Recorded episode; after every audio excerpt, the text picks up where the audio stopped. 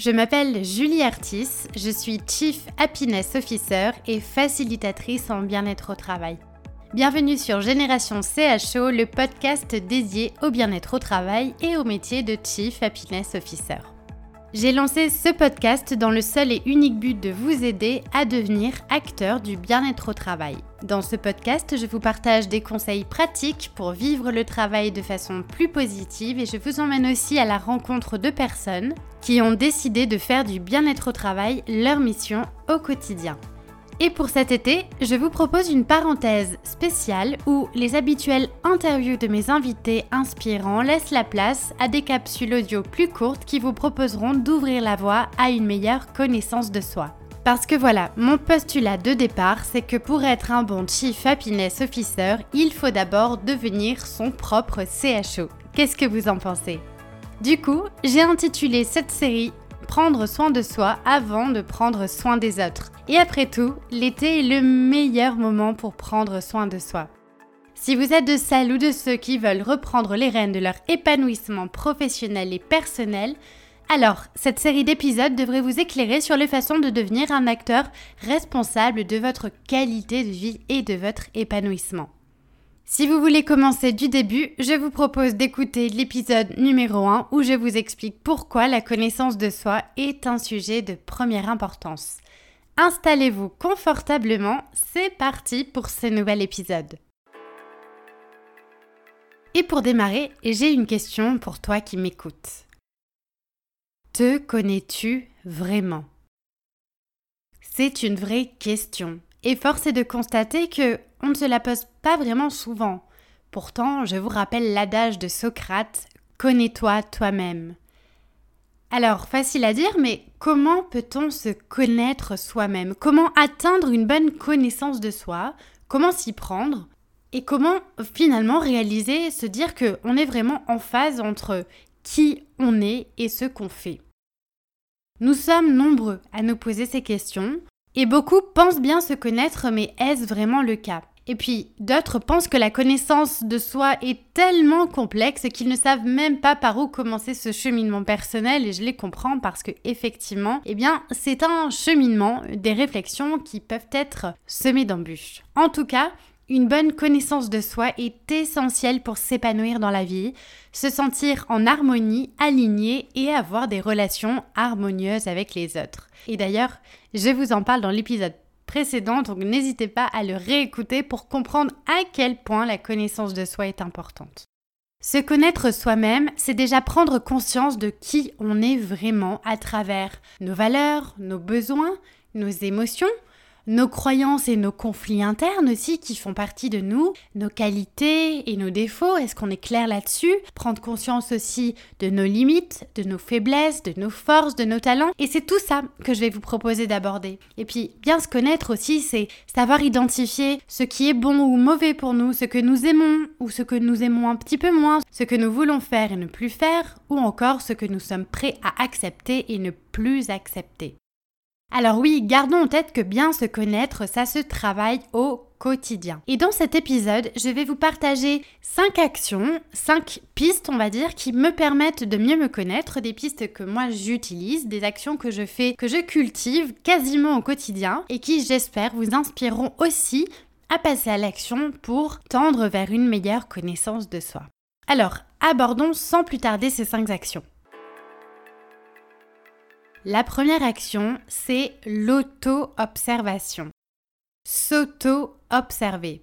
Il est essentiel d'abord d'apprendre à s'auto-observer régulièrement pour être connecté à ce que nous vivons, ce que nous ressentons, notre façon d'agir avec les autres aussi, notre environnement, notre façon d'agir aux différentes situations. Il est fondamental de faire ce petit pas de côté parfois et de s'auto-observer pour voir ce qui nous rend heureux, malheureux, en colère, frustré, triste, parce que tout ça, ce sont des choses qui portent un message et qui euh, nous dit vraiment ce qu'on est, ce qui euh, nous inspire, ce qui euh, fait partie de nous, quelles sont nos aspirations, etc.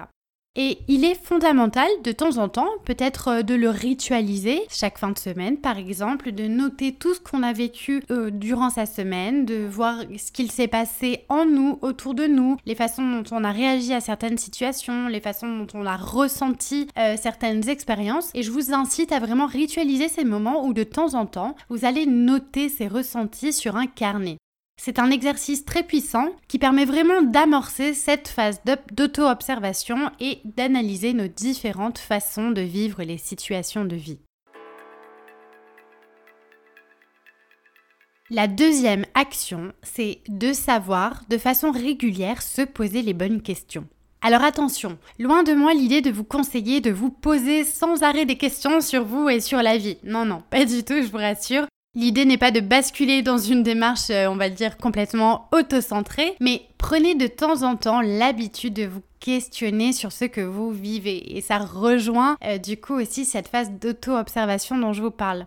Et comme je vous le disais précédemment, la fin de semaine, le dimanche soir par exemple, ça peut vraiment être ritualisé comme un moment d'introspection, un temps pour soi, pour se questionner sur les dernières actions passées, nos comportements et voir si finalement oui ou non, ils sont en phase avec ce que nous sommes, ce que nous voulons être et devenir.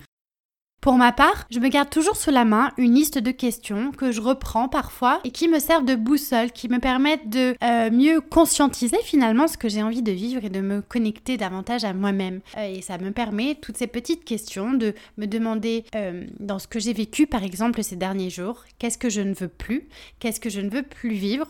Qu'est-ce que je veux plus faire, faire davantage euh, Quelles sont les choses qui m'ont permis de me mettre en énergie, qui m'ont permis de me ressourcer, de me divertir, de me sentir bien Et au contraire, quelles sont les choses cette semaine, par exemple, que j'ai vécues, qui au contraire m'ont pris de l'énergie, m'ont véhiculé en moi un certain mal-être, etc. Et puis voilà, c'est se poser toutes ces petites questions-là qui petit à petit euh, vont vous servir de boussole intérieure parce que vous connaîtrez les activités, les éléments, les, les petites choses ressources qui au final vous permettent de vous sentir bien. La troisième chose, la troisième piste que je voulais vous partager, c'est le lâcher prise. Savoir lâcher prise et s'accepter.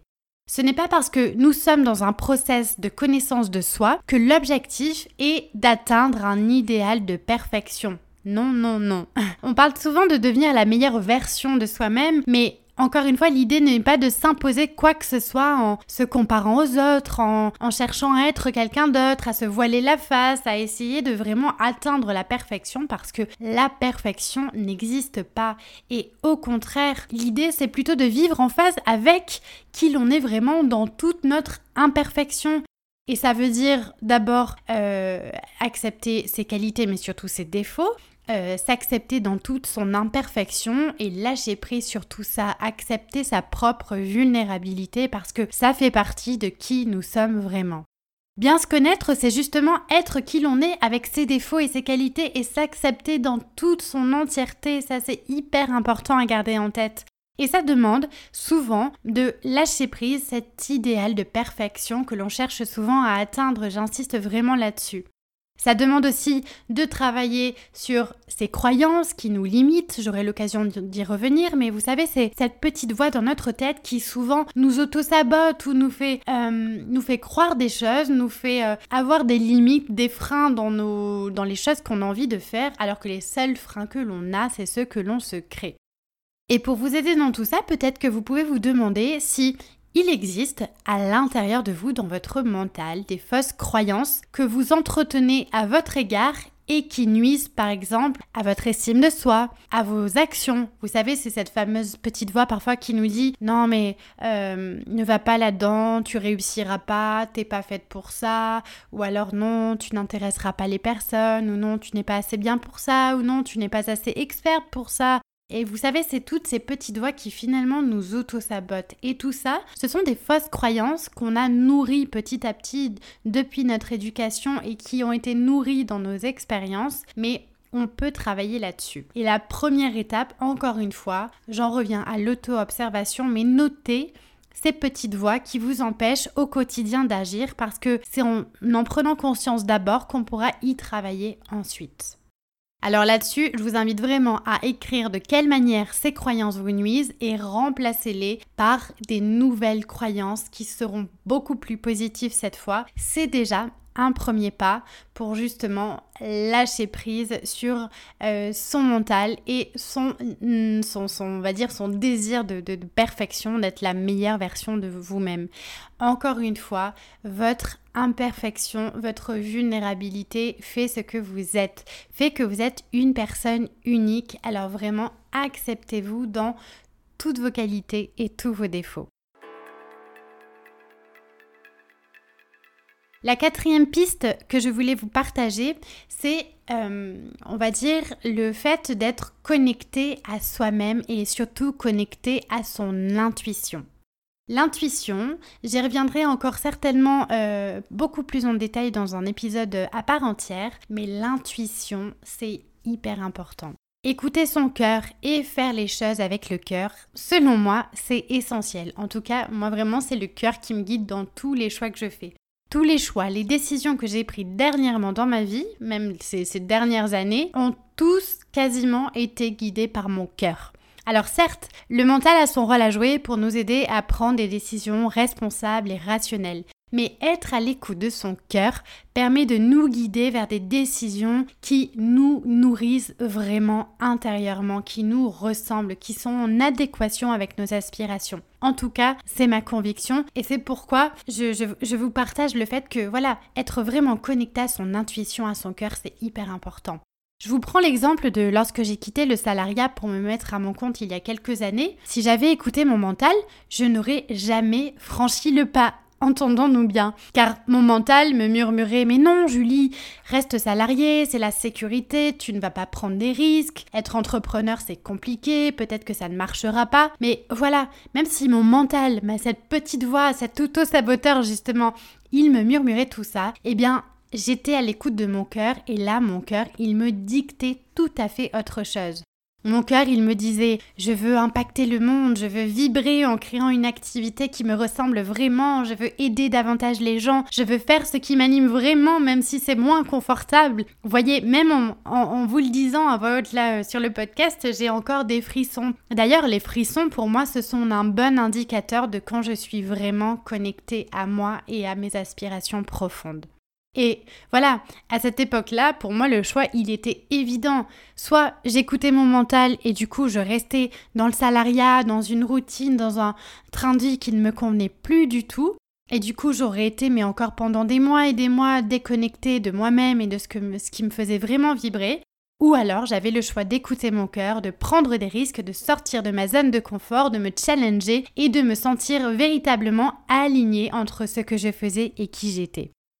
Donc vraiment, apprenez à écouter votre cœur, à écouter cette petite voix intérieure qui est en vous et qui souvent sait très bien ce qui est vraiment bon pour vous. Faites-vous confiance. Et puis, vous savez, l'intuition, c'est quelque chose qui se cultive aussi. Alors après, on peut la développer pour nous aider de plus en plus à faire de meilleurs choix. Mais voilà, comme je vous l'ai dit, c'est un sujet que j'aborderai à part entière sur un épisode, je pense, parce que voilà, c'est hyper intéressant. Alors je, je, probablement beaucoup, mais je trouve que voilà, le sujet de la connaissance de soi, c'est vraiment quelque chose, c'est un sujet inépuisable, illimité, et il y a tellement de choses à dire. Mais euh, revenons à nos moutons et je vous partage pour terminer du coup la cinquième piste qui m'a permis moi de passer à l'action pour mieux me connaître. Eh bien, je vous l'ai dit précédemment, quand j'étais salariée, une chose qui m'a véritablement aidée, c'est de me décider à véritablement sortir de ma zone de confort. C'est un point que je considère comme absolument essentiel pour mieux se connaître.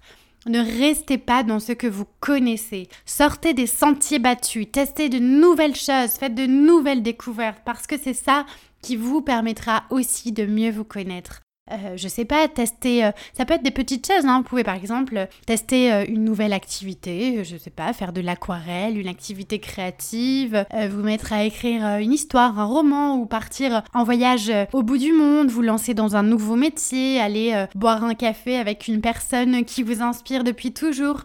Et vous savez, il y a une question que j'adore me poser sur ce sujet de la, zone de confort. C'est, je trouve une question hyper simple mais qui est à la fois hyper impactante. Et je vous la pose tout de suite.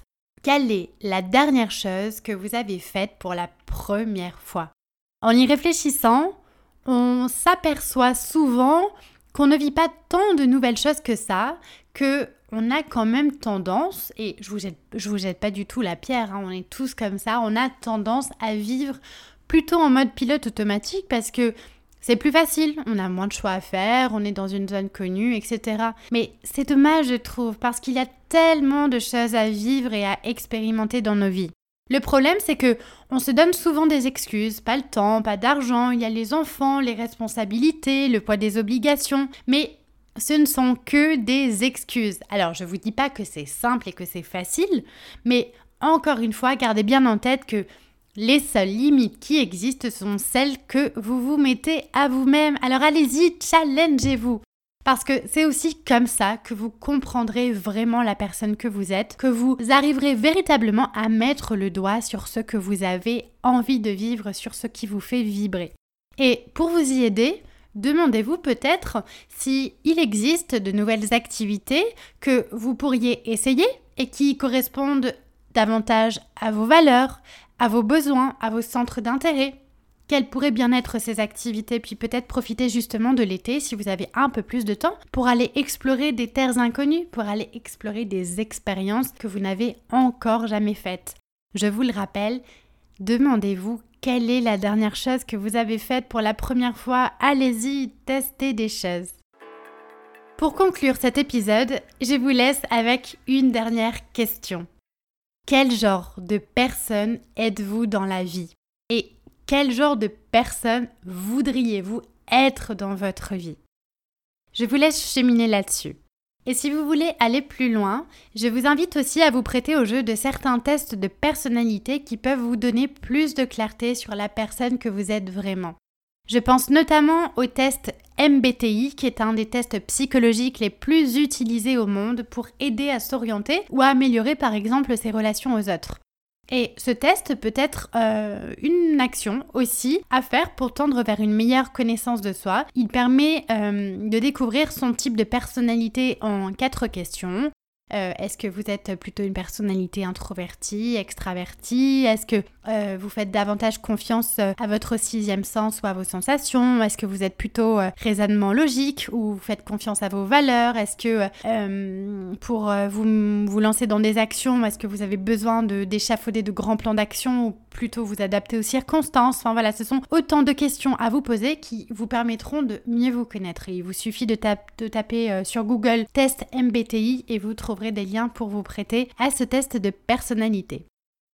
Encore une fois, la connaissance de soi est essentielle. Elle donne du sens à ce que vous faites. Elle nourrit la motivation, l'authenticité, l'estime de soi. Elle permet de se sentir complet et se réaliser pleinement, à la fois dans sa vie pro que dans sa vie perso. Alors vraiment, prenez du temps pour réfléchir à tout ça.